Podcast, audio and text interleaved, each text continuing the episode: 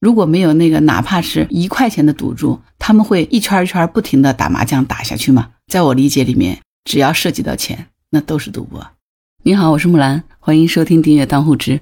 如果说晚上九点多钟，在墓地边上还有很多豪车出没，人声鼎沸的，你觉得他们在做什么？你是不是觉得挺奇怪的？大晚上的出殡是吧？难道说是因为下葬的时候埋了很多陪葬品，怕盗墓贼知道吗？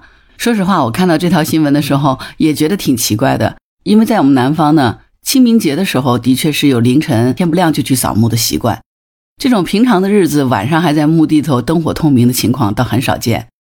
可是有这样一群人呢，他们每天晚上都在墓地待着，而且一待呢就是通宵。那这群人是干嘛的呢？不是说他们家天天死人啊，没这么夸张。他们是一群赌博的。对你没有听错哈，有人在杭州临平的公墓边上呢开了一个野赌场，每天都有大批的赌徒前来赌博。不看不知道，一看吓一跳。这个世界真是太奇妙了，对吧？是不是跌破了眼镜啊？一般来说呢，没事谁半夜去跑墓地呀？所以这波赌徒以为把赌场开在墓地很安全，没想到呢，还是被警察逮了个正着。在杭州临平的郊区呢，有一个公墓，平时呢天黑之后，这个地方总是冷冷清清的，不太有人来。可是最近一段时间呢，这个地方经常是灯火通明的，人声鼎沸哈。原来是有人在这儿开了一个野赌场，一波赌徒呢，每天晚上到这儿来过赌瘾。具体是怎么回事呢？何某和祝某两个人都是资深的赌徒。而且两个人都有赌博罪的前科，曾经因为这个而坐过牢。就是今年的四月份的时候呢，因为两个人手头缺钱，于是两个人就商量着开一个野赌场，约定呢抽头呢收益两人均分。何某呢就去找了朋友郑某，让他安排赌场，在赌场里呢给他抽头，同时呢又找来了朋友裴某，让他在场子里头呢保管抽头款、售卖香烟、槟榔等物。这个郑某就交代呢，把赌场设在这个墓地边上呢，是为了掩人耳目。这个何某把这个事情交代给郑某以后呢，这个郑某还真是不负所托，认认真真去物色起开赌场的场地了。他觉得现在赌场呢开在居民区、开在有人的地方呢是很危险的，不如开在荒郊野岭。这样的话呢，可能比较避人耳目。找来找去呢，他就看上了临平公墓旁边的一块空地，然后就决定把这个地方作为赌场的主占地。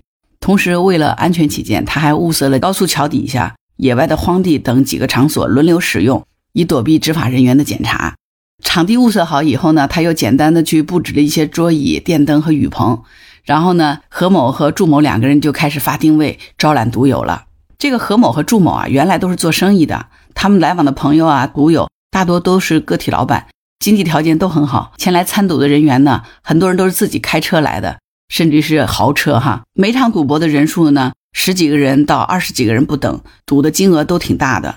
呃，一个参赌的人员说，他第一次去呢就输了四万多块钱，后来又陆陆续续去过十几次，赌了四场，一共输了二十万。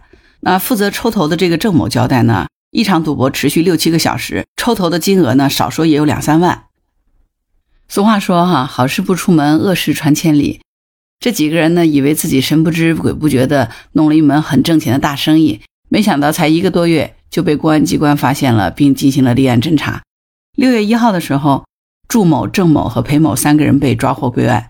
六月四号，远在常山老家的何某听到风声以后呢，就到当地的公安机关投案自首了。检察机关认为呢，他们四个人以盈利为目的，组织多人聚众赌博并抽头渔利，这个行为已经触犯了刑法的第三百零三条第一款，应当以赌博罪追究其刑事责任。最近，这四个人已经被临平区检察院依法提起公诉了哈，我相信他们会受到法律的严惩的。短短的一段新闻哈，但是我觉得里面的信息量还挺大的。你是不是挺奇怪的？说一个人赌博怎么能够成瘾到这个程度啊？竟然半夜能到墓地去赌博，这个胆子是真大哈！我在网上曾经看到一句话，说吸毒呢害一条命，赌博呢害全家的命。赌博就是个无底洞，赌博是万恶之源。很多家庭真的是因为赌就陷入了万劫不复的境地哈。就关于赌博，其实我没有太大的发言权，因为我连麻将都不会搓。就是因为我们家是有家规的，我父母两边的家规都是不允许子女参与赌博，所以两边的家庭呢都不会搓麻将。过年的时候，有很多家庭不是亲友聚在一起搓搓麻将玩一玩吗？在我们家这个情况是不存在的，因为都不会搓，所以对于赌博这件事儿呢，我真的不太有感觉，也没什么兴趣。但是呢，我知道赌博这个事儿呢，对人的这个吸引力有多大。因为身边还是有一些朋友，他们还挺热衷于搓麻将的啊。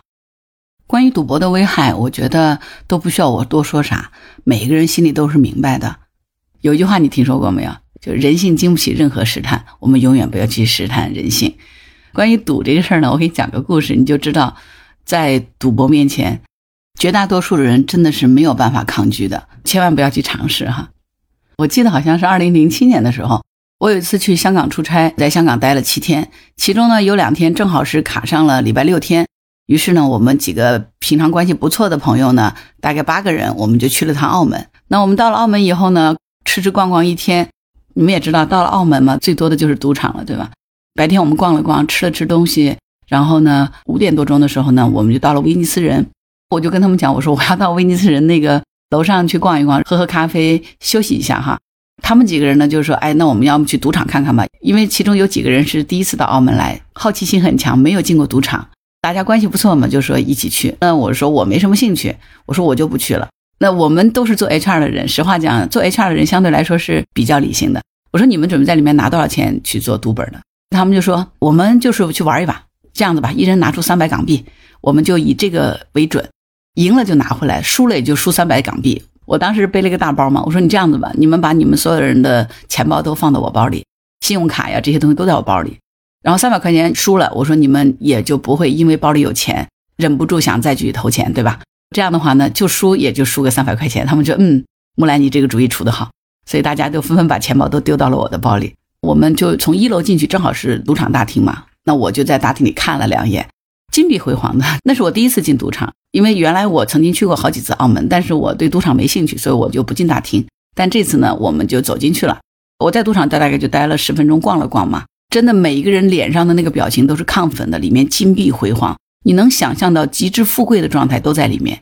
然后我就跟他们说，我自己去逛了啊。你们都弄好了以后，大概到三楼哪个位置？葡京蛋挞的地方，那有个咖啡厅。我说我在那儿等你们，反正大家手机都带着嘛。如果不来找我的话，我们八点半就约好在赌场的大门口见面。我们坐晚班的船赶回香港嘛，大家这么就分手了，就去闲逛了，悠哉悠哉的。后来八点半我们就在大门口汇合的哈。他们七个人，你猜猜看哈，他们七个人谁赢钱了？我告诉你们，他们七个人没有一个人赢钱，三百块钱全输光了。其中有一个人呢，他第一把就赢钱了。他用一百块钱赢了一千块钱，然后他就很开心。他分享的哈，他说这个赌博真的是不能碰。他这么说的，他说当时我赢了一千块钱，我在想，那我今天不是赚了吗？我现在就拿出一百块钱再去赌一把，如果输了呢，我就走，那等于说我就赚了九百块。如果赢了呢，我还可以再赚一点。这个人是一个非常理性的四十多岁的中年男人啊。他平常不苟言笑的，非常理性，遇到任何事情都分析的条条是道的。我们都是很佩服他的理性的啊。他说，当时我第二把就输了，输完以后呢，我就不甘心，我就觉得反正还有九百块钱，我就接着投。最后呢，这一千块钱很快就没有了，然后我就把我那三百块也输掉了。他说，幸亏把钱包放到了你的手里，否则的话，我今天肯定会输的更多。他们七个人都是这样说的。就是你今天真是有先见之明啊，木兰！幸亏我们把钱包什么都给你了，然后在澳门我们也人不熟，所以说我们今天的损失也就是三百块。然后他们就问我你在做什么？我说我今天连吃带喝在楼上一个人花了一百八十块钱，我现在还剩了一百二十块钱，所以我今天是最赚的。他们都点头同意。可是我想跟你们说，其实真的真相哈，就是如果你没有带钱，你以为你就不能赌了吗？不，赌场有专门给你放贷的人。他会预借钱给你，赢了以后还钱并抽成，相当于放贷给你。他提供资金让你无尽的赌下去，直到让你陷入深渊。我们这几个朋友呢，说实在话，他们只是第一次去赌场，他们也不是真正的赌徒，他们并不太了解这里面的事情。所以呢，他们把钱包给我以后，就只是输了手里的三百块钱。但是他们如果没有把钱包给我，我相信他们输的绝对不仅仅只是这三百块钱，对吗？但是身边也有这样的朋友跟我说，打麻将没关系的。对于老年人来说，打麻将还可以锻炼锻炼他们的脑子，预防老年痴呆症之类的。可是，我想说，他们真的是因为喜欢打麻将吗？如果没有那个哪怕是一块钱的赌注，他们会一圈一圈不停的打麻将打下去吗？在我理解里面，只要涉及到钱，那都是赌博。你觉得呢？关于这个问题，如果你有什么想法，欢迎在节目里留言。谢谢你。如果你喜欢木兰的节目，欢迎订阅当户知。如果你喜欢木兰，也可以加入木兰之家，请到那个人人都能发朋友圈的绿色平台，输入木兰的全拼下划线七八九就可以找到我了。好啦，今天就聊到这儿，我是木兰，拜拜。